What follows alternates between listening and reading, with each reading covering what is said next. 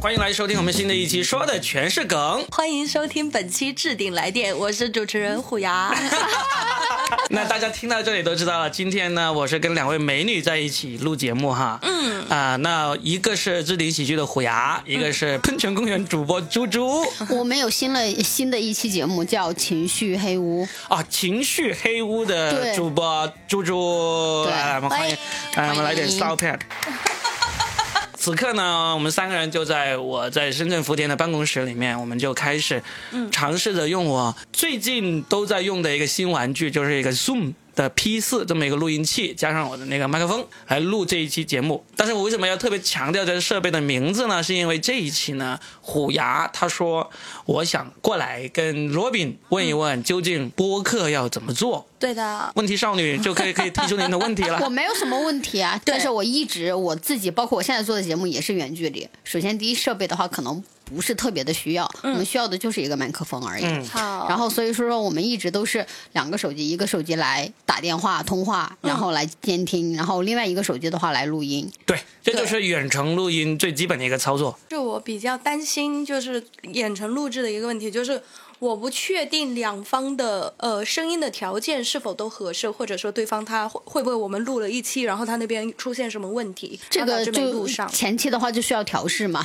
你比如说你要你你们开始要录的时候，嗯，我们会反复的确认，你先说几遍话，你先说几遍话，然后你。先短暂的录一个音，听一下这个效果怎么样，然后放到你发给我，我发给你，大家互互相彼此听一下，确认这个东西是没有问题。它实际上有一个基本的条件，就是彼此都是在一个密闭的、单独的空间里边，它没有其他的杂音。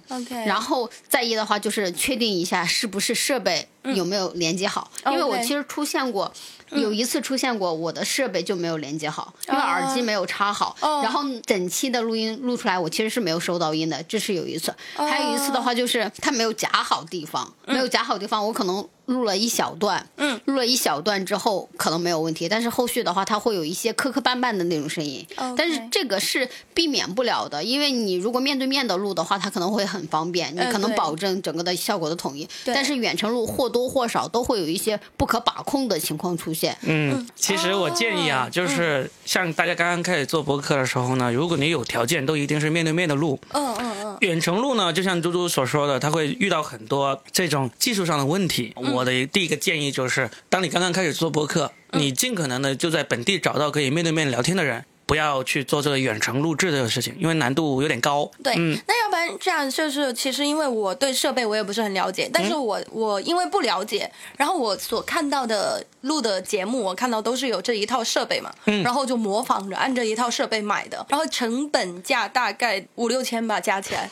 你买这么贵？你买的贵了，是买的贵了，是吧？所以我就想说，要不然你 Robin 老板，你在这边你教教大家，比如说，就是如果你只是小白，你也没有太高的需求，我就是能正常的录音，能正常剪辑。那比如说这种录音设备和麦克风，找一个什么样的？然后你跟大家稍微讲一下，就避免能像我不要像我这么蠢，你知道吗？就是我一买就买了五六千块钱，然后我靠这个播客可能要几年才能赚回这个你买的是什么录音器？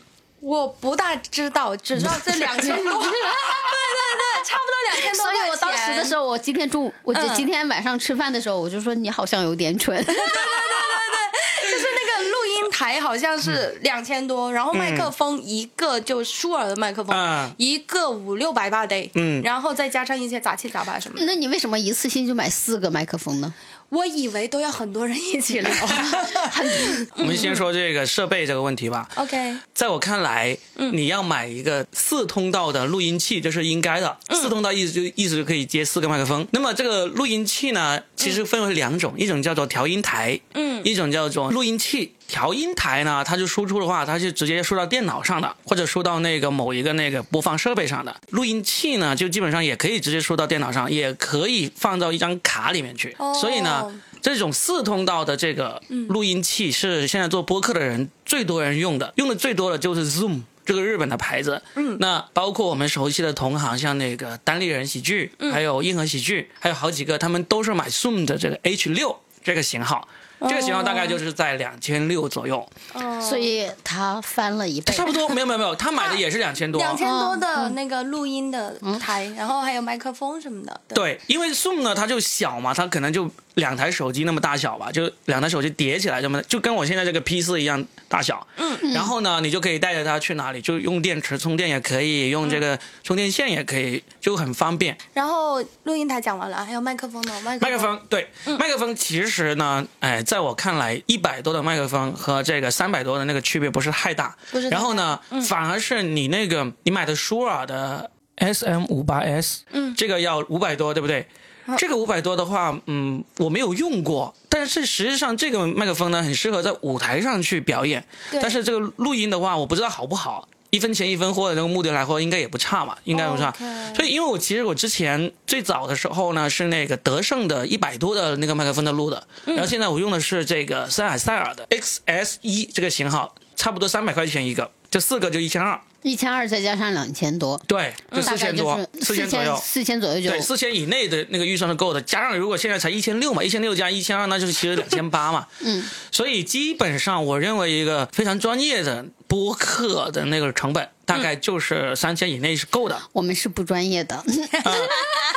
但是为什么我说够呢？是因为大家都刚刚开始，嗯，刚刚开始，我觉得这个设备是足够了。我设备差不多六千六千块，我刚算了一下，就是你可以慢慢接嘛，你可以，因为不一定不是有大量的播客其实是录不下去的。你比如说，可他可能录个四五期、五六期，他找不到话题了，嗯，或者是你就可以上闲鱼卖掉那个设备了，然后可以卖给猪猪，猪猪不是没有设备吗？我们可能因为我们一直是远程录，包括我现在搭档是稳定的搭档，所以说一直远程录，他不是。当面录其实也不太不太需要。嗯，好。那所以如果再进阶一点的话，你就可以买罗德的那个录音台和那个呃麦克风。是不是那个比赛？对对对。是不是参加那个比赛可以赢他的设备？是的。好，的我要参赛。要参赛。罗德那个罗德那个参赛那个一整套设备也是四个麦克风加一个录音台，加起加加起来的话，已经应该要过万了，因为他那个录音台就四千多嘛，然后加上四个麦克风。加加起来也是呃四个加起来应该有五千左右嘛，可以的。所以罗德是比较进阶一点的那个设备，但是我认为从便携性来上面来说，Zoom 真的是首选。因为不可能，因为我觉得你你比如说你刚刚在讲说，如果要录一档稳定的节目，我我刚刚不是跟你讲，我说找个搭档录就可以了吗？嗯。但是你不是刚刚讲说说可能搭档的话去协商啊，去那个什么时间的话很难，你要邀请嘉宾，你你你比较倾向于一个人录嘛？嗯。但是我录了这么长时间来讲，我自己我可能没有你那么强的，就是整个自说自话的能力。嗯。我是需要别人来互动才能够引发我自己的思维逻辑以及我自己的整个的话题的。那我是倾向于找一个搭档的。那找一个搭档的话，那你们就可能就不会局限于一个固定的地方，可能今天就吃个饭，然后在。旁边找一个地方去录，或者是所以说便携性，其实我觉得是很重要，应该考虑的。如果是两个人，然后呢，就像你所说的，我们今天约在吃饭的地方，或者约在哪个嗯呃比较安静一点的这个这个地方，嗯，其实呢就不要。选择像像像这个呃 Zoom 啊，就罗德啊这样的那个设备了，而是选择什么呢？罗德它有一套设备是这样子，叫做 Wireless Go，就是无线的这个麦克风。嗯，它是这样子，它最新的那个款式是有个一拖二的，有两个人，嗯，每个人他的大概一个大小就是嗯有多大呢？就是一块饼干，一块奥利奥饼干那么大。嗯，然后呢，你就夹在你的那个衣领上。嗯，那么另外一个接收器。接收器的话，你可以夹在跟你的手机连接起来，或者跟你的那个相机，反正录音的连接起来。那如果不连接的话，其实本身你这个这一套一拖二的这个设备本身就可以录音了，可以录十几个小时了。嗯，这就是一个最便携的一个录音器。但是呢，价格也不便宜，也要两千七、两千八左右。这是我认为，呃。如果像猪猪这种方式，嗯，我约到一个搭档两个人，然后呢，我们随时随地可能约一个地方去录，我不需要带着重重的一个背包那么多的仪器的话，那么罗德这个 Wireless Go 第二代就是最好的，因为一代是一拖一，那么二代才能一拖二，那个要两千六百多。那如果你实在不舍得花这个钱，其实最最便宜的一种是那个有线的麦克风，然后呢你就买一个，然后呢接到你的手机上，它可以一拖二。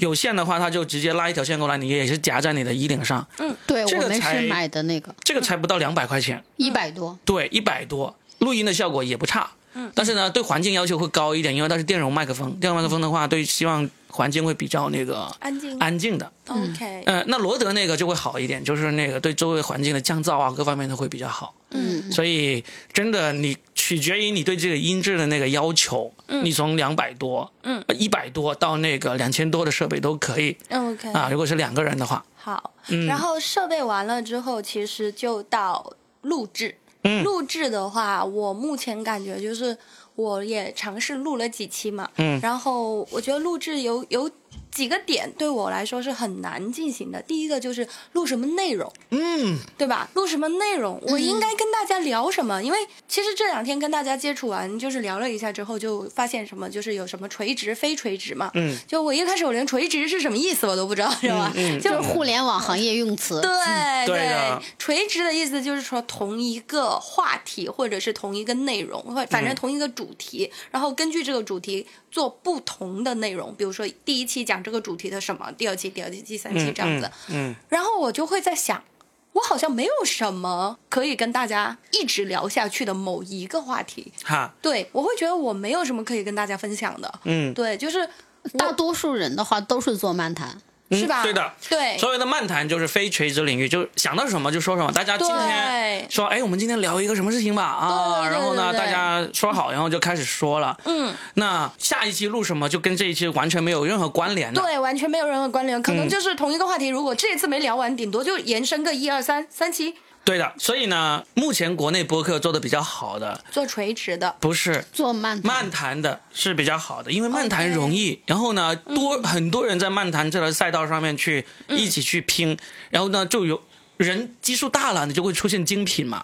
所以一直以来，从最早的什么日坛公园啊这些早期的那个博客，他们都是漫谈型的，嗯非垂直，就是每一期的话题都不太一样。啊、那么这种非垂直漫谈型的这种这种类型的播客呢，其实有一个很重要的原因，嗯。能够做好的话，有一个很重要的原因就是你的搭档必须是长期固定的。觉得很难，这个就很难，因为、嗯。因为你看我我尝试录了四期到五期了嘛，嗯。然后每一期都在的人只有我和大力丸，大力丸今天都不在，因为他回老家了嘛。而且大力丸还跟我说，他说我准备回天津了，他说他妈在那边给他买了个房子，哇，然后我就心想，那那我就更加没搭档了，你知道吗？因为我身边认识的朋友里面，对做播客有兴趣、有热忱，并且坚持做下去的，真的很少。有一些人就会觉得这个播客又不变现，我图什么呢？对吧？我每一次来找你，还要辛辛苦苦大老远跑过来。我我这对我这个反而是有持不同的观点，因为我一直做的是垂直，我刚开始做的是性向呃性科普方面的垂直，现在做情绪方面的垂直。嗯。因为个人就是倾向于找固定的搭档，对对对。因为固定的搭档在同一个话题上，它是可以深入的聊的，对，就是你们会有很多的共鸣。嗯。你比如说你要做漫谈的话，我可以找不同的嘉宾，他不同的行业、不同的领域，你聊就可以了，对吧？嗯。但是这个东西的话，也是不能保证稳定输出的，因为有时候这个嘉宾他是可以稳定发挥的，有时候那那个嘉宾是不能闷葫芦。对对对，是这样子。对但是你比如说垂直类的话，我就可以设置我在你比如说我现在新开了一档节目叫《情绪黑屋》，那我们其实，在《情绪黑屋》准备做这个时候，我们就已经打定了。你比如说第一季十二期，对吧？嗯。我们十二期里边的话，有几期大概是聊什么样子的东西，有几期聊什么样子的东西。然后这个东西的话，你可以，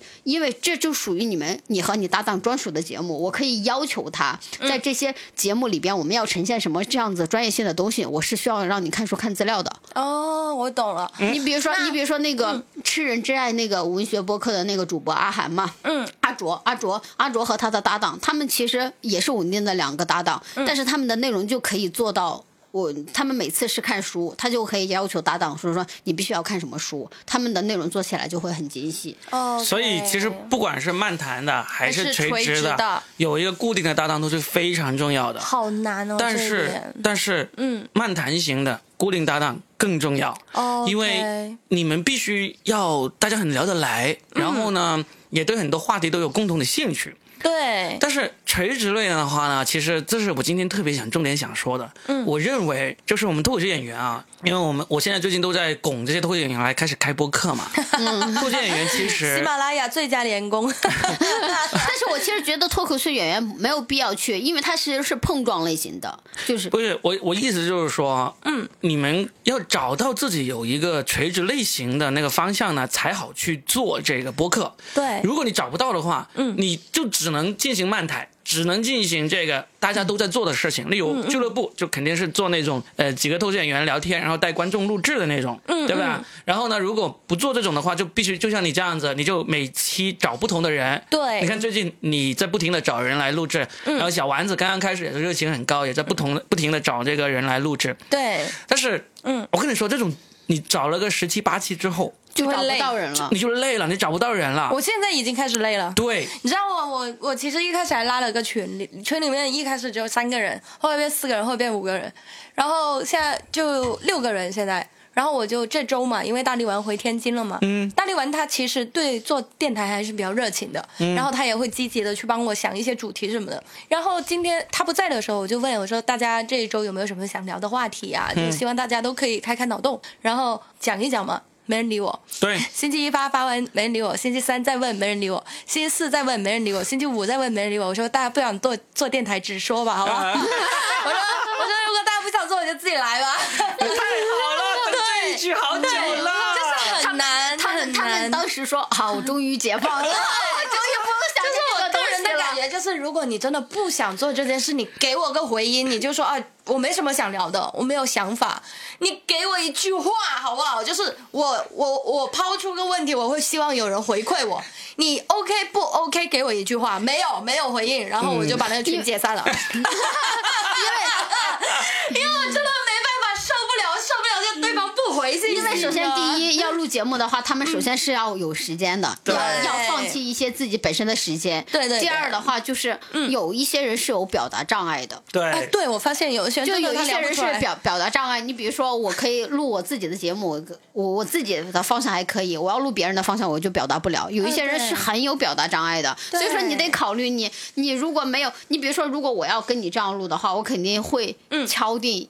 一几个固定的人，我是说，咱们这是咱们自己的事情，对，咱们一块儿录，这不是我自己的事情，嗯，哪怕是道德 PUA，我都要 PUA 到一两个人，不然的话，接下来就没有办法录，就会遭遇面面对像你这样子的情况。对呀，真的真的蛮难的，就是我就是这样，然后我这周就没有想到什么合适的主题，然后没录成。他问我的时候说聊什么话题，我说罗宾之前说过咱们要聊，说说要不要聊一期失恋有关的话题，我说可以啊，我说我失恋。可有经验了，所以 其实我今天你看我，我觉得现在就进入到今天，我认为最值得去聊的一个内容，就是我们做博客该聊什么内容。对，那我的建议是这样子：自己找一个自己擅长而且是有兴趣聊的那个领域。那我就以举例来说。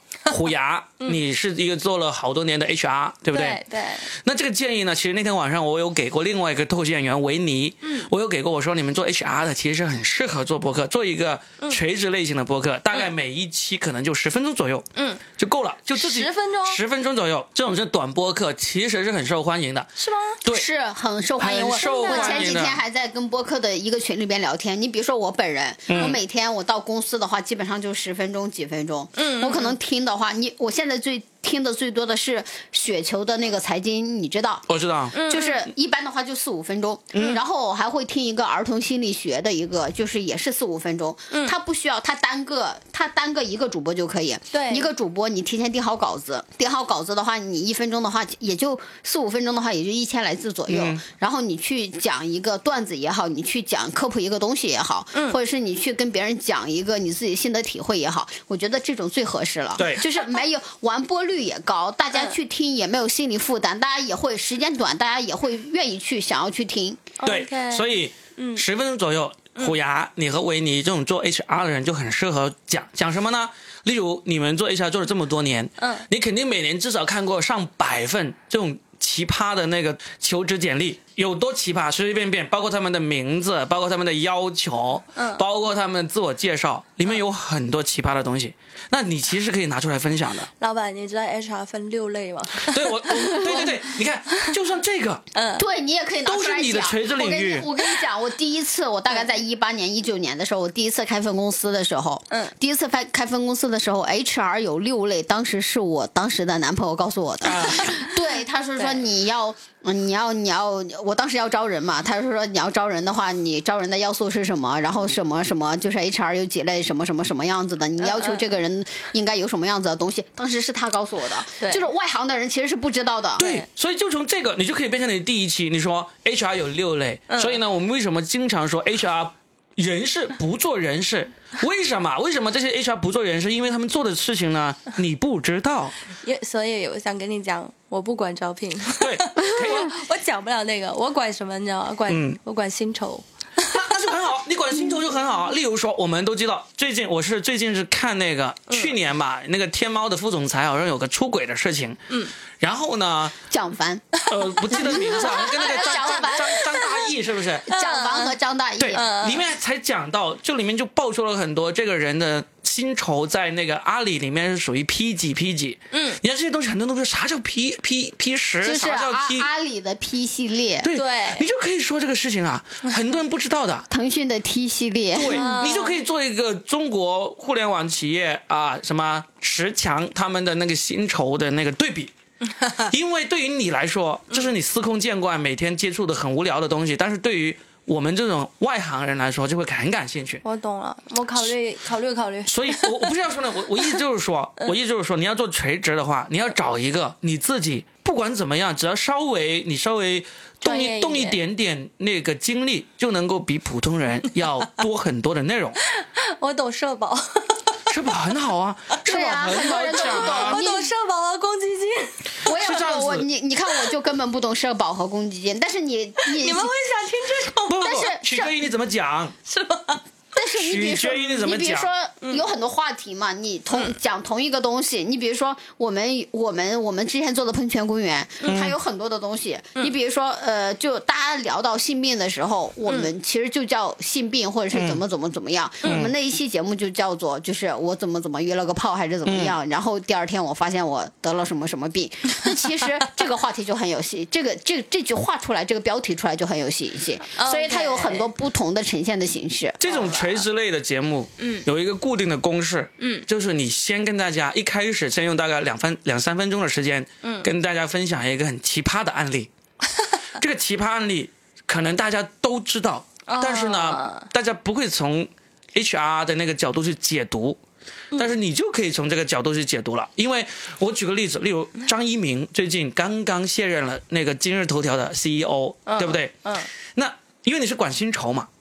你就可以说，哎，大家有没有想过张一鸣这个离职，他能够拿到多少钱的那个遣散费？嗯，没有人知道，你肯定容易，你可能也不知道。但是你从你的专业角度来说，你要找到答案比我们是容易很多，而且你的答案是很权威、很对的，是不是？那这样子，你就讲完这个故事就。已经十分钟了，你说张一鸣是谁？张一鸣做了什么？为什么张一鸣会在这时候辞职？这个事情你就可以讲个三四分钟了。然后你就开始抛出这个问题：张一鸣离职，他可以拿到多少钱？嗯，那讲完之后，你甚至可以再触类旁通的再讲一讲，谁谁谁当年辞职的时候呢，一分钱都没有拿到，为什么呢？然后再把这个故事再延展一下，我懂了，就完了，我懂了，就一期节目就结束了。Robin 这期话题说出说完，就是本来你是没有竞品的，私底下讲就可以了。然后如果有别的人是听到，突然多了很多竞品。是的，是的，是的。然后我们再说嘛，那这是虎牙我给的建议。然后呢？这是我给虎牙和维尼的建议。那么另外一个人呢，我也可以给建议，就是那个杭州的一个脱口秀演员，叫做马军。嗯，马军这个人呢，他以前是这个体育节目评论员。嗯，那他就觉得可以讲啊。嗯，他现在他的那个脱口秀段子里面有很多都是关于中国足球啊，关于体育的各种各样的事情。嗯，他就可以也开这么一档节目，他就讲一讲这一周最新发生的那些体育故事。嗯，然后呢就展开评论，展开吐槽，就这么完了。我甚至有想到，嗯，我甚至有想到就是。老超都可以开那个播客。老超是我们深圳的一个老脱口秀演员。嗯。然后呢，他在疫情期间他就很无聊，他就更新他的公众号，叫做“龙岗河”。嗯。公众号其实就可以当成播客来讲，嗯，就我今天在还在跟朋友聊这个事情，我今天还在跟朋友聊这个事情，我是说你要做自媒体，你应该是做的全套的，它只是呈现形式不同。你比如说你的公众号是文字类型的，你的播客是音频类型的，对不对？然后我刚你刚刚不是还在讲说，呃，你要装个视频，然后这个的话就是音频类，就是。音频类型的，那你其实的话，其实三个东西是一个内容，但是它是它是一个媒体矩阵，你就可以完整的去呈现，大家也会对你有一个更加全面的了解。对啊，懂了。你像你像你像老超，他那个龙岗河，他当时写了好多篇，嗯，他其实就是也是根据一个热点事件，然后他还展开脑洞，嗯。就是他那个公众号阅读量不高，是因为他写的其实不怎么样，但是呢，他有这方面的创作欲望，而且老超的脑洞开起来是挺有意思的。是我看过，他就把这龙岗河的事情，他先写一个大概的一个方向，然后他自己就讲出来就可以了。对，就可以变成他一个播客节目。那这个事情，那是不是垂直呢？其实也可以算是垂直，因为他就。同一个东西，对，没他就找他自己感兴趣的热点事件，然后呢展开这种脑洞式的这种联想，这就是他一个垂直方向。那么我再举个例子，例如小新，我是非常建议他要做一个垂直类型的，因为小新现在是属于那个性少数群体，他是属于 LGBT 群体的。对。那么我说你讲什么呢？嗯，你就跟大家科普 LGBT 群体里面有什么名人明星，其实我们很多人不知道的。例如举个例子，嗯。苹果的 CEO 库克是同性恋，对是。其实也还有很多人不知道的，但是就不知道，对你就不知道，对不对？不知道。你看小新他就可以说，例如苹果今天刚刚发布了新的一个 iPhone 十三啊，然后呢他就说，他就讲从这个热点上面开始讲，其实库克也是性少数群体的一员，而且是全世界的性少数群体里面的那个明星级人物，怎么样呢？他就开始一二三四这样把它说出来就够了。然后呢那天他给我们说了，这个时候例如说。嗯，我们认为的什么所谓的鸡圈大佬，你们知道是谁吗？他就说了个名字，嗯我们没有人知道。我是谁呀？是谁呀？他讲的是中国的、外国的、外国的、外国的、日本的吗？不是，他讲的是那个嗯，《暮光之城》里面的女主角。哇，他超，他超杀的，对对对对对，我知道这个。他男女通杀，我的天，我可以，就把这个事情，我可以，我可以。这是这是中国的，是那个呃 S H E 里边那女的吗？她还好，但香港。有一个过去了叫刘心悠的，嗯，她更杀，我天，我好像听过。所以问题在在这里，你像你像小新，他这个就是垂直类型的，他有很多东西可以讲。因为呢，老实说，他讲那些东西，如果我去搜搜集一下，就上网找做做功课，我也可以讲，但是我讲出来就很没有意思。因为你不是一个一个是我不是，第二个我的兴趣没有那么大，哎，然后你没有那个梗。你就你就对没有那个嗨点，对啊，这是问题所在。所以其实我希望这期节目出来之后，我们脱口秀演员听完这期节目之后，你自己能够挖掘你自己能做什么东西。我再举个例子，例如你刚才一直在说大力丸，我其实觉得大力丸可以做一期节目的。但是我那天跟他聊了一下，嗯。因为我知道他是他是科学家，什么叫科学家？科学家就是喜欢磕 CP 的，喜欢磕 CP 的人称之为科学家，现在是。CP，然后呢？我当时我帮他想了一个方向，就是说你就跟大家分享，每周分享一期，最近又出了什么新的 CP，或者这个 CP 这一周又出了什么好玩的事情。结果他跟我说，他说我只磕一对，其他的都不磕。我说这个很窄嘛，其实也不是很窄，因为呢，你磕这一对 CP 了之后，你会知道很多关于磕 CP 的一些术语，磕 CP 的一些行为，一些。兴趣一些热点，那你为了做节目，你就可以去了解其他的 CP 是怎么弄的，对吧？例如肖战、王一博，对吧？例如这个 博君一笑，呃，浪浪浪丁，对吧？都是很红的。虽然你不是他们的粉，但是你可以磕呀。我大概懂了，我大概懂了。就是比如说，我我有展开一下联想，比如说他特别喜欢看电影。嗯，如果他做一个，比如说每天推荐一部电影的号，其实也是属于垂直的，是是没错。或者说我特别喜欢听歌，然后我每天给大家推荐一首我最爱的歌，没错，对，这也算是。还有那种，就是我大概明白了，我现在有点懂了。关于听歌，我那天还想到一个点呢，就是有一。有一天，我跟我老婆开车从广州回来，两个多小时，我们在路上就一路听歌，一路在唱歌。嗯，然后呢，我们再聊起来，因为有一些歌里面有那么多的创作故事，嗯我们是完全不知道的。对，我举个例子，我举个例子，就是例如我对李宗盛比较了解嘛，李宗盛唱的对唱的歌我都也就一个老男人嘛，我也是 老男人嘛。然后呢，结果有聊着聊着聊到那个张信哲，对，张信哲是情歌王子，很多人都很喜欢，对不对？对。然后就像说到那个张信哲那一首这个。什么？好久没有你的心，嗯，好久没有人陪我，嗯，是谈心是吧？我忘了那首歌叫什么？好久没有，不知道，不是我这个年代的，不好意思，对对，我们都是零零后。然后呢？啊，不是这首啊，对对对，这首以及张信哲最著名的《爱如潮水》。嗯嗯嗯。这些歌我说很好听，但是呢，我觉得在张信哲嘴里唱出来没有那种感觉。嗯，所以虽然这是张信哲的这个成名曲或者洋歌最好的那些，我一直觉得很违和。嗯直到我知道原来这些歌的作词人都是李宗盛，哦，哇，我心里面就豁然。豁然开朗。难怪我怎么觉得你唱的不对对啊？啊原来是李宗盛的歌，对这应该李宗盛自己唱。就是一个老男人喜欢了一个年轻女孩，然后现在又不能去做什么事情，然后就在那里啊浅吟低唱。哦，什么那个人怎么怎么样？你是不赢得对对他动了真感情？关你屁事啊，老男人！因为他不能表述，所以找了另外一个人来对唱。啊，哦，所以。所以你像你像这些，如果你讲歌的话，我当时还想了，我说我要找一个人，嗯，这个人对流行歌很了解，但是呢，他对这首歌的了解呢，都是一个很正的知识点，就例如这首歌谁唱的，什么时候红的，嗯，他有什么辉煌的那个业绩。他就可以跟我聊。你像我对歌不太了解，嗯，但是呢，我会瞎掰。就例如你说一个这个这个李宗盛、张信哲这个事情，我就可以拿出来想，哦，这对一个老男人对一个年轻女人动了心嘛，就在这里说以后自己不好意思唱，然后就给一个年轻的歌手来唱，嗯，我就可以用这种吐槽啊、瞎掰的形式来 来唱。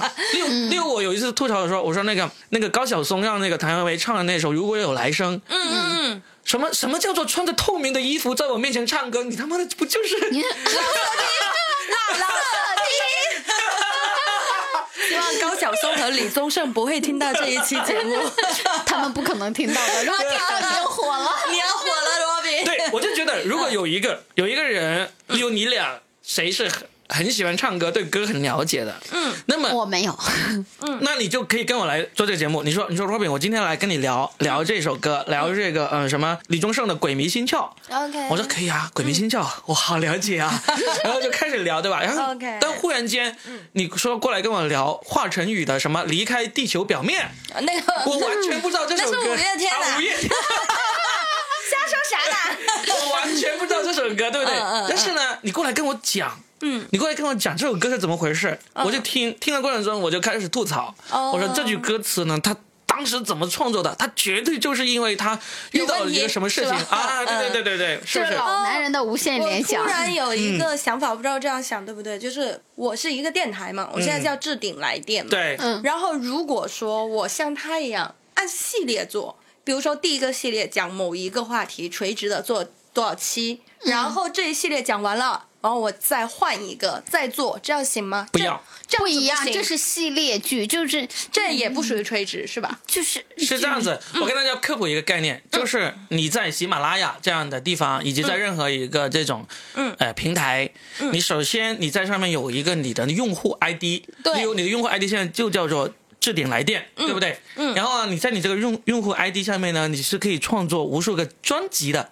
这个专辑呢，就像一个文件夹一样。这个专辑，例如说，你这个专辑叫做呃，嗯就是每日一歌。嗯那么这里面就一期又一期的关于这个歌曲相关的，嗯对不对？就是很垂直。然后呢，同时你同时又讲，你就说啊，HR 有话说啊，又是另外一个专辑，你就专门讲，这样子呢就会有不两个不同的专辑，但是每一个专辑都会有不同的人订阅。你要把每一个专辑的订阅做起来是很难的。我懂了。你要做，你比如说你人设，你要做出来你的人设，你的这这个人设得是统一的。我我作为一个粉丝，你比如说我的粉丝喜欢我，作为作为我的粉丝喜欢我，他们对我的标签不是说我聊了多少期节目，而是我聊了这么多期节目里边，我就只聊了性。对哦，对，所以呢，如果你是那种漫谈型的、非垂直型的，你就可以你你这个你这个置顶来电就就很好，你讲什么都可以，只要来电都可以讲，对吧？嗯。但是呢，如果你你觉得你真的就是一个垂直型的，那可能你就不要叫置顶来电，因为呢，要一听到你这个专辑就知道了。就知道你要讲的是什么东西。没错，哦没错。你比如说，我们叫情绪黑屋，别人听一下，傻子也知道讲情绪的。嗯，我看了嗯一下，我不仅不叫置顶来电，我还叫置顶喜剧。对啊，你这个喜剧是你的，等一下，你这个喜剧是你的用户 ID 嘛，对不对？对，我没改没错没没没关系，你的、嗯你就可以要不要改，这是很容易改的一个问题。这个可以随便改哈。，对，关键是你那个专辑得要让别人，知道我要聊什么。没错，但是我就很好奇一件事情，比如说我做一个垂直的系列哈，我假设好像我就讲某一个主题，那我能聊那么多吗？我可能聊个十期、二十期就没了呀，那怎么办？嗯，那天有一个主播他有说过一个，就是你至少要确保你自己能够聊五十期。对啊，五十期的话才行。那就像我刚才给你的建议，你我给你的两个建议都可以。对，短的，嗯，你都可以聊五十期。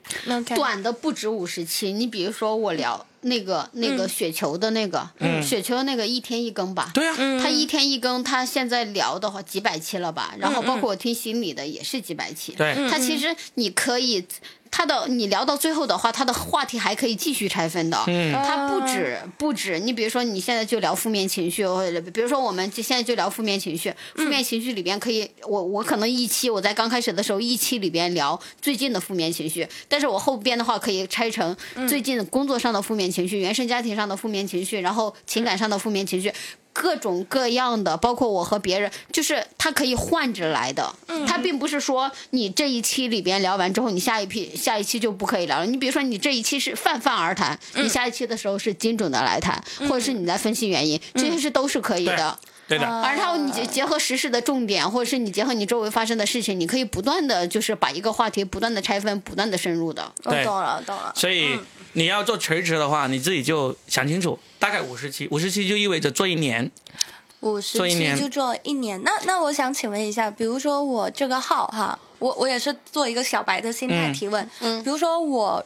如果有个号，他现在已经在做漫谈了，嗯，我要转成做垂直，是不是重新开一个号会更好？重新开一个号会更好。就两个，一个是漫谈的，就只做漫谈，他可以一直做下去，反正他是漫谈嘛。嗯。他垂直的，我就重新开一个号，然后聊完了，假设我五十期聊完了就没了，就这样子。我建议不要重新开一个号，对吧？你重新开一个专辑。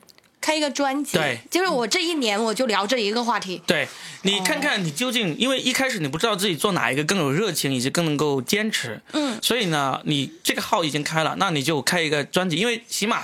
这种平台呢，它对于这个新专辑也是有扶持的哦。所以你说我有一个专辑是专门漫谈的，我另外有个专辑是专门讲这个呃垂直的，可不可以？是可以的，有很多主播都在这样做，我自己也在这样做。我那个漫谈的专辑就是说的全是梗嘛，那个是最多人收听的。嗯。但同时我有垂直的那个专辑，我有两个垂直的专辑，一个是那个嗯，路边热搜。录屏热搜就专门讲这种，我 自己自己每天我看看热搜上面的一个事件，我挑一个我感兴趣的热搜来讲，这就是一个垂直。嗯。那么另外一个就是叫做真八卦，这是我跟佳倩聊的，就专门聊八卦的。当然这两个呢都已经好久没有更新了，就是因为 懒嘛，懒嘛，以及这个为什么呢？要花很多时间，要花很多时间。所以我现在目前来说，保持更新的就只有那个漫谈型的，这个说的全是梗。对，但其实你如果说像你不是有三个专辑嘛？嗯。如果说你 Robin 热搜，你如果只是做短播的话，嗯，其实也可以，对不对？其实可以的，可以漫谈就长一点，然后短播的就短一点。对的，是可以的。所以现在也就是说，嗯，我自己是特别建议大家来做这种垂直型的东西的，因为。因为漫谈型的那个竞争太多了，太多了。我跟你讲，就是基本上，你比如说你挑一百个主播，嗯，九十五个都是漫谈的。哦，我懂了。我表示，那我们内容这一块就聊的差不多，那就是下一步哈。嗯。下一步的话都录完了，就是剪辑嘛。嗯。剪辑，因为我作为一个小白，我是不会剪的。嗯。我剪视频，我都是用剪映剪的，你知道吗？就是手机操作那种。但其实剪剪音频的话，比剪视频还要简单一点。对。是的。一般用什么软件会更好一点呢？两位前辈。我我我我这边的话，我没有发言权，因为我们这边有专门的运营。OK，好，我们不聊这种有 有团队的。我跟大家说，剪辑就是两种。嗯。第一个，如果你是用苹果电脑的话，那其实是最好的，因为它自带一个软件叫做酷乐队。嗯。酷乐队就是一个苹果上面最好的音频剪辑的一个一个软件，嗯免费，然后呢就是好用，然后上网自己看那种教学视频。对，就是你说，如果你就是用苹果电脑，你想用酷乐队，你一无所知怎么办？很简单，你上 B 站，呃搜酷乐队，B 站真好用，出现好的从最基本的入门的基础教你怎么用。OK，如果你觉得还不好用，还有一个简单，就当年我做过的一个方法，嗯，苹果官网上面有一个。页面叫做今日苹果，嗯，它会把你所在城市的这个苹果那个专卖店，就是苹果直营的专卖店里面，嗯，它每天都会有不同的免费课程，哦，然后呢，其中它就酷乐队课程是一个比较受欢迎的一个课程。OK，那么它就你就可以上课去报名，免费的去参加这个课程。我说呢，怎么老是有一堆人坐在那里？啊，对，哦苹果那个专卖店是有这个给你上课的，你报了名过去我。好 low 啊，我都不知道。那那那其实，但是这个这种呢还是挺难的，因为人家不一定就经常有嘛。其实最简单，你上 B 站去搜那个酷乐队这三个关键词，然后呢，你就可以出来一堆教你怎么用酷乐队了。嗯，那么就是苹果苹果设备，绝大部分人都是用那个 Windows。Windows 最好用的就是 Audition。嗯，Audition 这个剪辑软件，嗯，这个剪辑软件呢是要钱的。多少钱？这个剪辑软件，如果你是那个呃、正版的话，一年大概是要一千多哇哦，啊、一年一千多。那么你可以考虑，一年一千多就相当于每天也就几块钱嘛。那还不如买个苹果电脑，也就一万多，但也就一万多嘛。但是你也知道，我们中国人有一些是不太要钱的，这个我们就不说了啊。OK，懂了，懂了，哎懂了，懂了。Audition 是 Adobe，就是跟 Photoshop 同一个公司出的一个。但是我其实不太建议用他们公司出的，因为他们其实是他们其实因为现在有很多没有他们那么复杂的东西。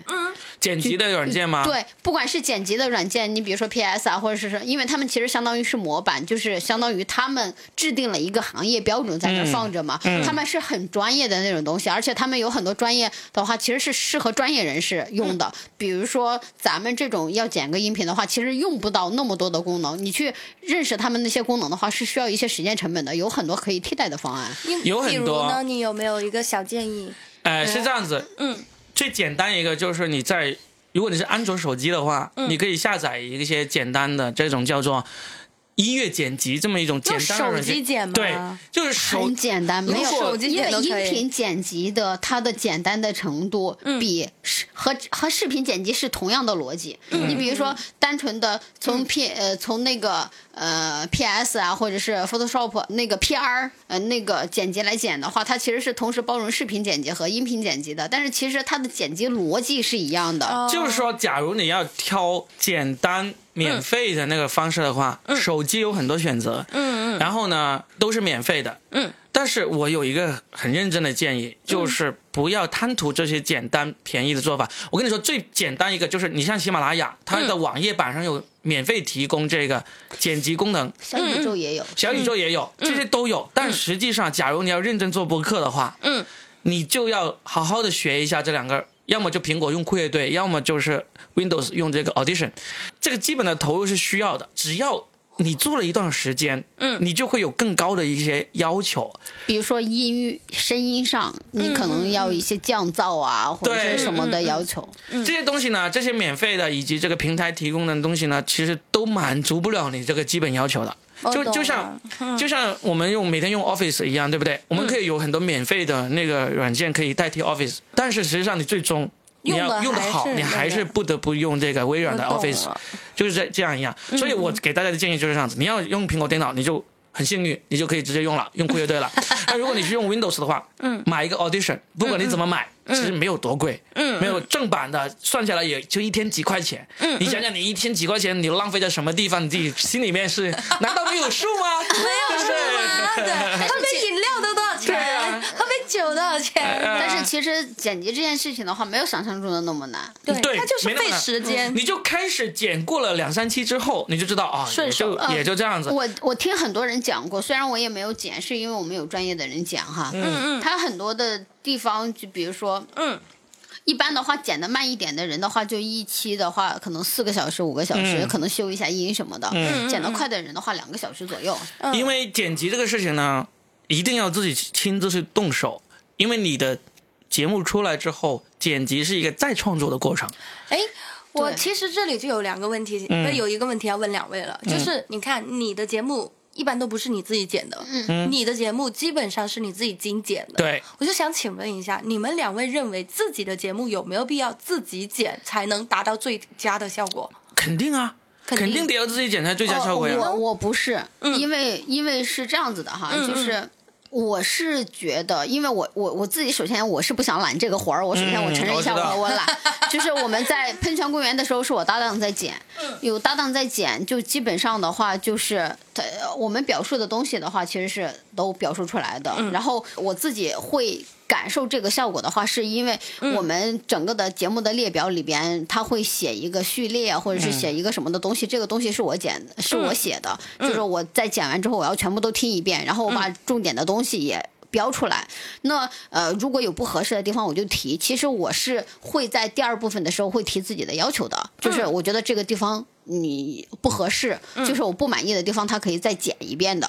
那包括我现在的话也是这样子，就是我们我们其实已经形成了一个流水化的东西。你比如说，我们要我们自己出的节目，第一段，嗯，它前一分钟呈现什么样子的东西，嗯，然后它哪个阶段加音乐，它第二个阶段呈现什么样子的东西，我们是有标准的格式的，因为我们专门有运营嘛，我们有协作的软件，我们会把标准的格式给写出来。所以是说，其实它整个标准化程度高了的话，它的效。效果的话，其实是可以保证的。我懂了，懂了。嗯。然后那现在就是剪辑已经完成了，然后就准备上传了嘛。嗯。上传一般就是 M P 三或者 M P，就是 M P 三对吧？对，M P 三的那个文件。M P 三格式上传，然后上传完之后就是准备发布。那发布的话，其实我现在也是有一个很小的疑问，我不知道对不对，就是应该集中在某一个平台集中播放，还是说放到所有的所有平台？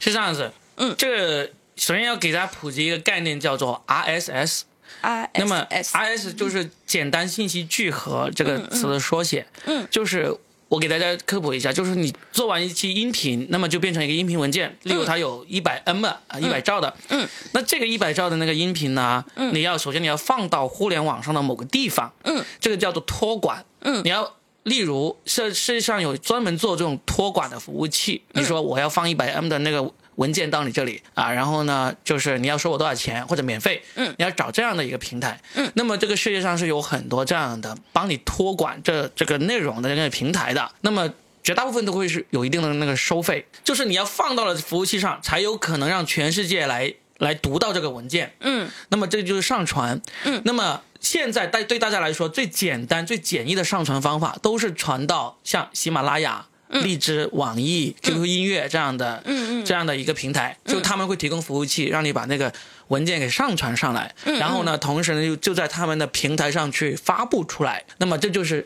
上传和发布的这么一个流程，就是你刚才所说的，在一家平台呢，还是有全网发放？嗯，就相当于你做完一期节目之后，我是只发到喜马拉雅，还是喜马拉雅、网易、QQ 音乐、荔枝全都发，对不对？猪猪的意见就是全都发。嗯，那我的意见呢，就是没必要全都发，因为呢，这样子会很浪费时间，因为每一个平台你都必须要打开那个平台。不，其实你错了。嗯，我们现在发是，我们是只有自己的托管平台。嗯，第一次发放的时候，我们是各个平台的话，它。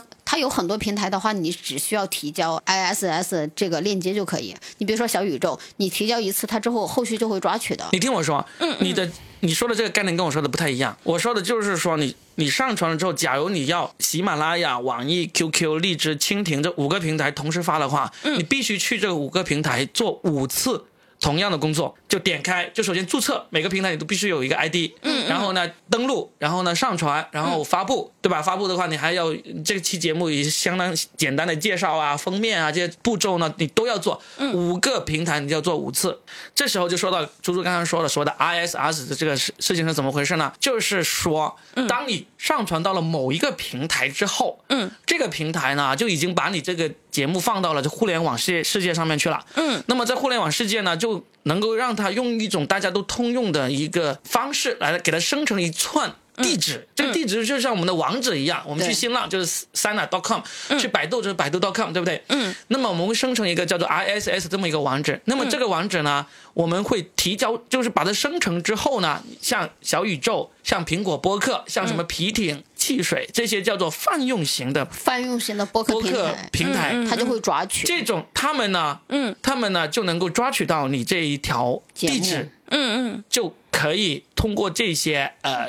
泛用型的客户端来收听了，嗯嗯，这些泛用型的客户端呢，说白了就像收音机，嗯。就像收音机，你的 RSS 呢，就像你的那个电波，向全世界发放出去了。嗯，那这些收音机呢，它就能够接收到你这个电波，然后呢，让你听得到。嗯，就这么简单的一个道理。嗯，所以你只要上了某一个平台，这个平台它能够帮你生成了这个 RSS 对，这个地址之后呢，嗯，那基本上你就不需要再去别的平台了，因为呢，其他人像用小宇宙啊，用这个它都能够抓到了。还是要提前提交一下的。对的，就是因为你要你 iOS 你的别别的平台要，它有时候抓取不是那么的及时你需要把这个地址在他们的平台提交一遍。那嗯，那这个 RSS 呢，其实全世界都要感谢那个苹果。苹果是怎么做呢？它是这样子，例如喜马拉雅，它会主动帮你生成一个 RSS，但是那个这个 RSS 呢是那个服务于苹果的这个苹果播客的。嗯，你生在喜马生成了这个 RSS 之后呢，你就可以拿着这个去苹果播客这个 APP 上面去提交。苹果大概会是花一周左右的时间审核。对，嗯完了之后呢，它你就可以在苹果播客上能够听到你的节目了。啊，就是你在喜马只要一更新，苹果那边就能够更新。一般一般的话就一天之内就会更新。就是你玩，就是我不知道我理解对不对啊？就比如说我我第一次在呃喜马拉雅上传完之后，然后我在苹果那边开一个账号，然后我把它不需要开账号，你只需要苹果苹啊，果要要有账号，你必须要有这个苹果的这个 ID iCloud。苹果的啊 ID，苹果的 ID。对嗯你必须要有苹果的 ID，嗯，然后呢，苹果 ID 是任何人都可以申请的，OK，就是说苹果的这一套，你不管是你首先上传到喜马也好，首先上传到网易也好，嗯，他们生成的 RSS 呢，都是为了让你方便向苹果去提交的。一旦你向苹果提交，然后苹果通过了之后呢，嗯，其他所有的类似苹果播客这样的客户端，像小宇宙啊对、皮艇啊、汽水啊这些呢，都能够，只要你输入你节目的名字。它都可以它就能够找出来，然后呢就能够用那个那个 A P P 来听了。好，苹果播客也是一个 A P P，但是它只在苹果手机里面用，苹果手机以及苹果电脑里面用。但是这是因为装机量太，就是下载量太大，就是苹果出厂的时候就自带了这个 A P P。嗯嗯所以呢，就基本上你刚才就回答你这个问题，我认为你就只是要挑选一个平台。嗯，那么一个平台首选，我认为是喜马，拉雅因为喜马拉雅 是全国占百分之七十的份额的这么一个一个平台。嗯嗯那么你只要选一个，然后呢上传了之后发布了之后，然后在他们那里生成了一个 RSS，然后你拿着这一条 RSS 向那个苹果去提交。嗯，那么提交完了之后，你就基本上全世界你都用，不管你用什么客户端都能够收听到你的节目了。我我这个补充一条，就是因为国内不管是喜马，因为你一直用的喜马，因为可能节目属性，嗯。节目属性原因，就是你们用喜马其实可以没有关系，但是你比如说一些漫谈类的，因为你们说的都是喜剧嘛，嗯，但是一些漫谈类的，它可能会涉及到一些敏感的词汇，或者是涉及到一个什么，就是你为了保证你的节目的稳定性以及的独有权的话，其实你可以弄成自己去。找一个托管平台去花点钱，这样子的话，起码不管是国内的这些平台，它会有一些不稳定的情况，就会突然去下架你的节目。啊，那您这一个应该怎么做呢？我就是找的托管平台直接托管的节目。有一些人他就是专门只做这种。提供服务器给你，然后呢，你把文件嗯上传。上传到我这里，我就提供所谓的托管服务，可能一个月上一个月向你收几十块钱，或者一年向你收一两百块钱那种。我们每个月的话是我们第一个节目的话是六美金，第二个节目的话是八九美金。嗯，然后放上去之后，放上去他会帮你会删你的东西。他不会删你东西然后呢，东西。它会帮你生成一个 RSS，生成了这个 RSS 这个这个地址之后呢，就所有的泛用型平台都能够抓取到你了。但是抓取的意思，我我不知道我理解对不对，就是能抓取的意思，就是说，比如说我只要上传到这个服务器，苹果播客就可以搜到我的节目了吗？是这样，嗯就你比如说我生成了一个链接，嗯，刚刚我给你翻出来的苹果播客那个提交播客，你还是需要把那个链接在苹果播客给提交一遍的。哦是提交一遍之后，后续的话你就不需要管了。，对，哦、但是假设我假设哈，如果苹果播客把我这个链接删了，但是我服务器上还有，就是说另一个平台没删的话，它还是可以听。对，哦，但是但是如果我在喜马拉雅上上传的 I S S 文件是它生成的，对然后喜马拉雅下架了我的那个东西的话，其他平台就全部都。收不到了。对我懂了，我懂了。所以，但是也有个问题，就是这样子，你找这种独立的托管机构，它帮你生成了 I S S，、那你至少要做一个，就是你要拿着你，你主动去向苹果去申请，嗯，去申请，然后呢，然后呢就苹果通过了之后，其他的那个 APP 就很容易抓取到了。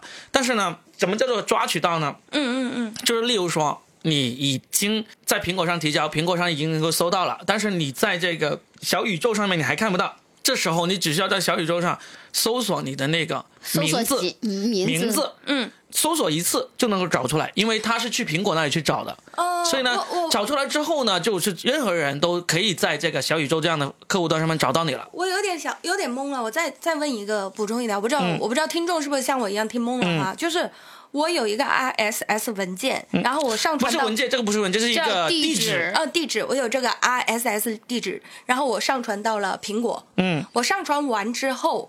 你从网易云也可以听到，哪怕我没有在网易云。不不不行，它是分这样子的。嗯嗯，它的平台分泛播客平台以及自有的播客平台。OK，泛播客平台它是本身是没有资产的内容的，就是收音机，它没有资产的内容，它是扒取有这 ISS 地址的这种节目的。比如说蜻蜓，嗯，小宇宙。这是不一样的东西，就是小宇宙一样的。小宇宙是泛播客平台，蜻蜓不是，蜻蜓是需要你自己上传。我举个例子，就是比喻的话，那蜻蜓就是深圳电台，这是一个机构。OK，所有的节目必须要在这个通过深圳电台来发布。嗯，然后呢，你又必须要是属于它的那个节目内容。嗯，然后呢，小宇宙。就是收音机，收音机跟电台的那个区别。蜻蜓的话，它是一个电台，我有有从头到尾，从早上七点到晚上二十四点都有节目，嗯，对不对？你你的节目就是其中一档节目在蜻蜓里面播出的，嗯。但是我作为小宇宙作为一个收音机，我是能够收到这个蜻蜓这个电台的内容的。我懂了，我懂了。所以那能不能稍微举几个例子？就是比如说收音机，除了小宇宙还有什么吗？收。常用的，常用的，嗯，那个汽水，汽水，新的，还有那个皮艇，皮艇，还有这个，呃，百度的随音，随音，啊，还有最近还有新的蜻蜓，蜻蜓。什么岛啊？蜻蜓群岛忘了。蜻蜓，蜻蜓也做了一个这种泛用型的那个 A P P，应该是腾讯后续也会出。反正对，很多人都在做了。就是你在苹果上上传后，它只要搜你的名字就能听到。对的。对它如果及时收录不好的话，就直接找运营的话提交一下地址。它甚至有的 P P 有的 A P P 上就只有提交。我我打个比喻，就像苹果呢，它其实也像是一个收音机，但是它是一个很大的收音机。它这个收音机。呢是，嗯，就基本上全世界的电台都会向它提交东西，然后提交完了之后呢，其他小收音机呢就从苹果那里去拿东西。我懂了啊。然后像那种固有的平台，比如说喜马拉雅、网易云，然后需要自己去提交。还有什么蜻蜓，就需要自己提交。对。那我再问一个问题，有点蠢可能哈，就比如说像他这这种是自由的嘛？那如果我向喜马拉雅上传了我的文件之后，小宇宙它能收到吗？呃，你跟喜马拉雅上传了之后，喜马拉雅是有 I S S 地址的，但是我还要在小宇宙重新提交一遍。对，但是苹果就不用。不用，不用，不用，不用。你在喜马拉雅上传了之后，嗯，那你这一期节目，如果你已经生成了 I S S 地址，嗯，也向苹果提交，对，苹果能够看到了，嗯。那小宇宙就一定能够看到。对，所以也就是说，其实我注册那么多平台都没有关系，我只需要在呃某一个平台某一个平台可以生成生成 S S 的平台，然后向苹果提交。对，然后所有的收音机就能收到。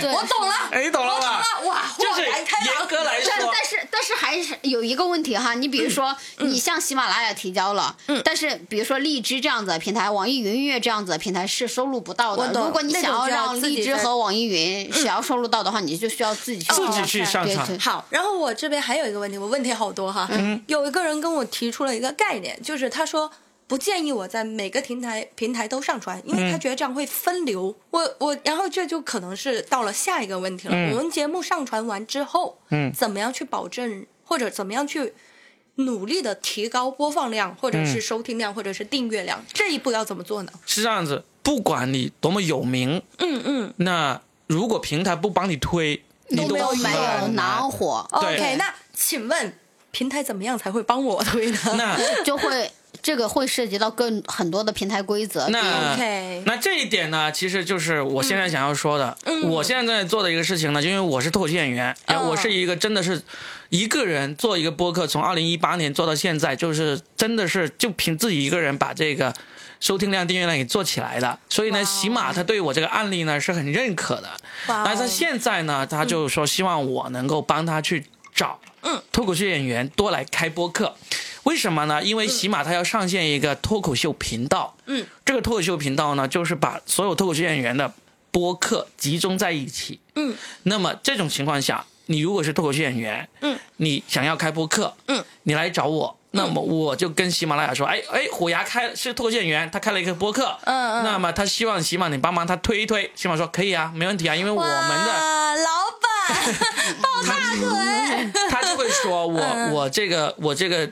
因为他自己也是需要这个东西的，因为他需要有足够多的原创内容，他才因为他要上市，他要讲故事，他会告诉别人说，你看我们这里有多少的原创的作者？对，哦是这样子，所以这个是一个相辅相成的一个内容。哦所以我为什么说今天刚才聊天，我们开始录节目之前，我说你是脱口秀演员，你要做节目，你希望起码帮你推，我可以帮你。嗯。但如果猪猪，我就不太能帮，因为猪猪呢，他不是脱口秀演员，起码说，嗯，那我可以推一推，但是我不会放在脱口秀频道里面推，这样子。对，。而且像比如说像我们的话，我们就是全平台都放，因为我你比如说我新出了一档节目《情绪黑屋》，我刚开始的时候我也其实不太知道在哪个平台平台能火，就是比如说说呃喜马肯定是大家用的最多的，嗯，但是有一些新的平台，它反而会对你有一些扶持或者是有一些支撑。你比如说我上了随音之后，反而就是随音的运营一直在跟我讲说说要不要做几场直播，你比如说我就有。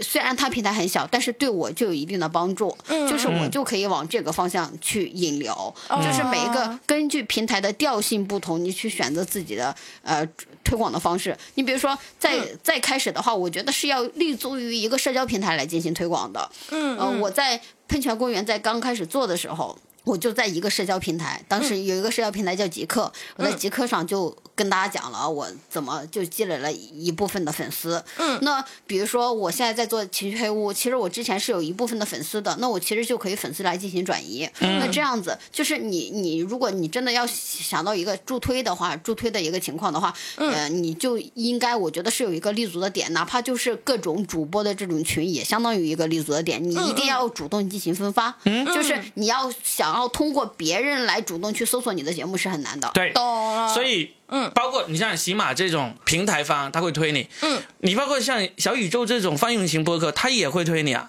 你为什么呢？你要跟，因为他们其实是，嗯，你比如说苹果也会推你，对。你比如说找老袁，嗯，他他们会，呃，你这个节目优质的话，他可可以给你放在首页。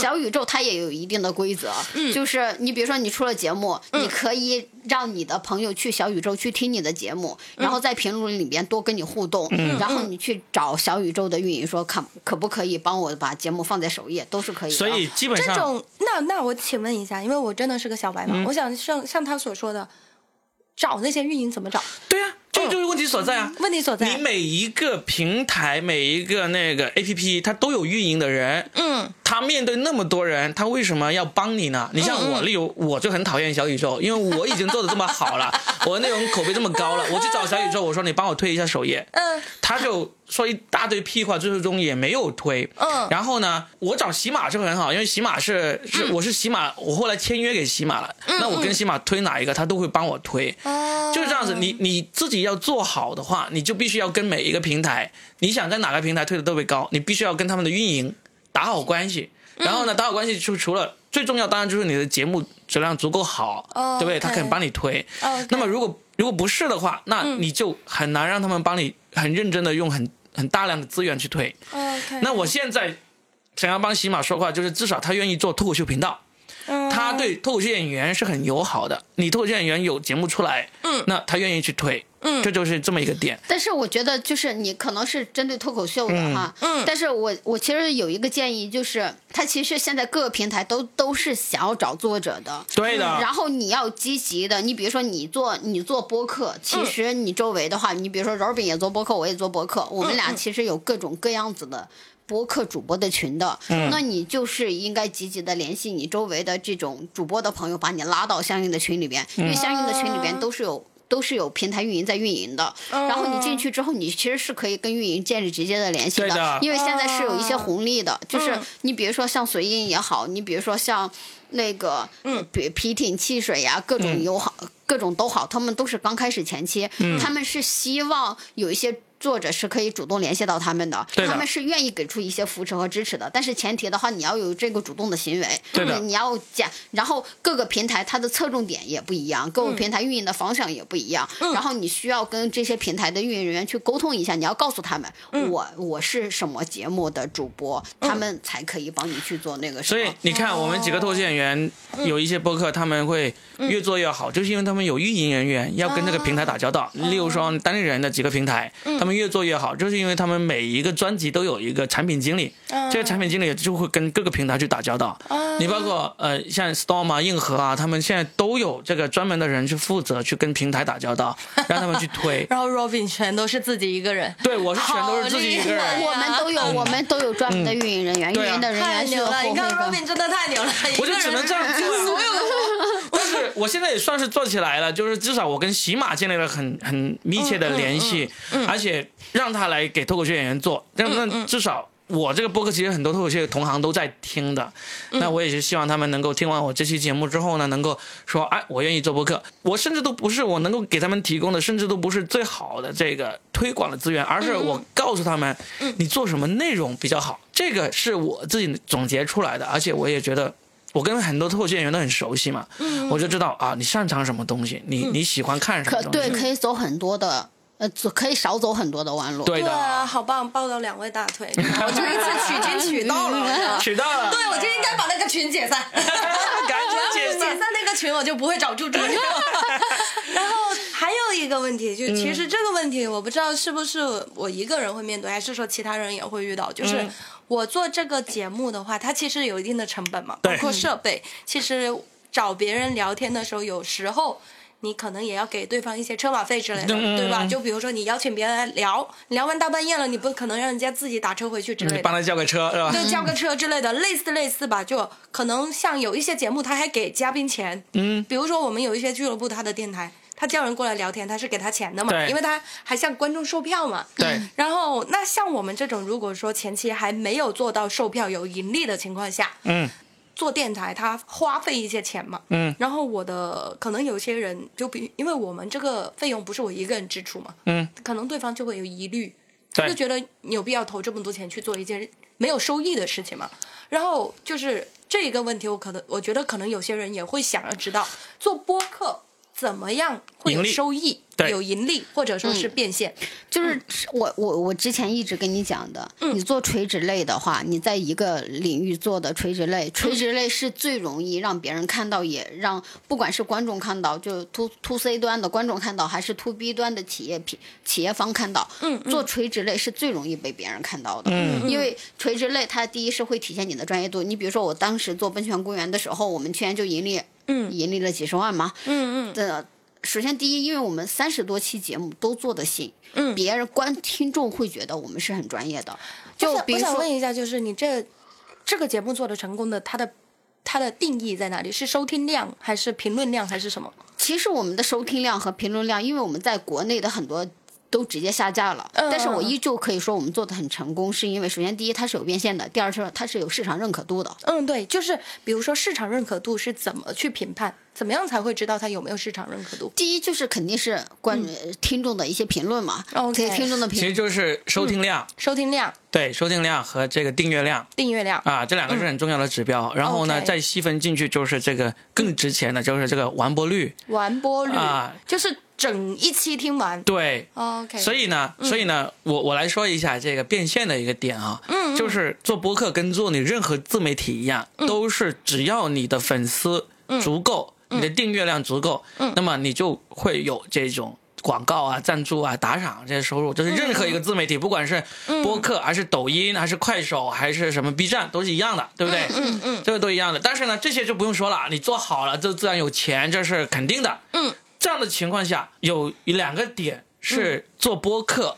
有可能另外额外收入的一个点，就是你的其他的这个相关的给自己带货，嗯，就是你给这个商家带货，这是大家都在做的。给自己带货呢，你像猪猪这种呢，他当时做喷泉公园，他们的主要收入，他刚才说赚了几十万，是哪里来的呢？我们来自于自己的私域流量，他们卖课，卖课，他们卖这种性知识的一些课程。哦。这个 这个就是卖咨询，对，卖咨询卖课，这是他的那个。你像以前我们听那个半夜的这种什么什么零点一加一这种电台，就是卖药，对不对？卖性，他们是卖课，教你怎么在性方面更好。那那这是他们的那个优势。那作为脱口秀演员，嗯。有一点。也是一点，就是我们把播客做好了，就算我们的订阅量还不足以让我们带来这个广告啊、赞助啊、打赏这些，嗯，但是有一点就是我能够带来我们线下演出门票的这个提升，对对是没错，这是脱口秀演员很不一样的一个地方，因为你看，你看现在为什么各个俱乐部都在做类似这个谐星聊天会这样的节目，嗯，就是他们发现谐星聊天会能够为他们带来这个售票的增长，嗯，他们很多观很多现场来看脱口秀的观众都是因为听了他们写信聊天会，听了无聊斋这样子来买票来看他们演出的。我懂了。那么这个这个我们的线下演出就相当于是猪猪他们的这个性教育课，相当于他们的课程，他们是卖课程，我们是卖线下演出。那他的赚多了。不一样啊！你谁说的？谁说的？如果因为一不一样，就是首先第一，你要呃，我觉得中间缺失了一个很重要的点，你只是说了简单的变现，就是嗯。链接很重要，就是你作为一个主，你作为一个主播，如何和你的目标客户，如何和你的听众产生一个链接，那就是私域流量很关键，不管是赚钱还是不赚钱。嗯，你的播，你在一期节目出来之后，你一定要给一个通道，一个你的听众、你的粉丝能够找到你的通道。嗯。呃，那你们一般会留一个什么样的通道？你比如说微信号专职的微信号，或者是比如说公众号专职的微公众号，就是你可以发布通知的话，你的粉丝可以直接看到的。你但是我我建议就是微信号。微信号你是在这个这个播客里在念出来念出来或者在那个节目介绍里面写出来嘛？可以的吗？当然可以啊。可以。我看到你第一期你就任何的介绍都没写啊。对，因为我不知道该怎么做。对，可以写。但是呢，但是你像你像这些透演员，你就可以介绍说你。你如果听了我的节目觉得很喜欢，想要看我的表演，那你就关注我们的公众号或者关注我们的小程序，嗯，来买票看我们演出。我们每周在哪里演出，你就给自己打广告呀，就这样子啊。懂了，懂了，对不对？对，嗯，哇。今天这一期真的是收获很多，我整个人就通了，你知道吗？通了，通了，通了！我感觉我整个人就知道哦，我应该怎么做，我要做什么，我要跟什么样的人合作，做完之后我要怎么去维护，我感觉整个都有。大家一定要听这一期的节目，对的。如果你跟我一样想做播客，但是不知道从何做起，请你一定一定要听这一期的节目，好吗？转起来，转起来，转起来。嗯，对，好吧，那行，那我们这期也聊了一个多小时啊，也差不多，因为。每期播客其实这种漫谈型、对谈型的播客呢，不要超过一个小时。对，四十五分钟到一个小时，把一些废话剪掉。对对对对对对。嗯，好吧。好的。那行，我们就聊到这儿。先聊到这里。好，拜拜，拜拜。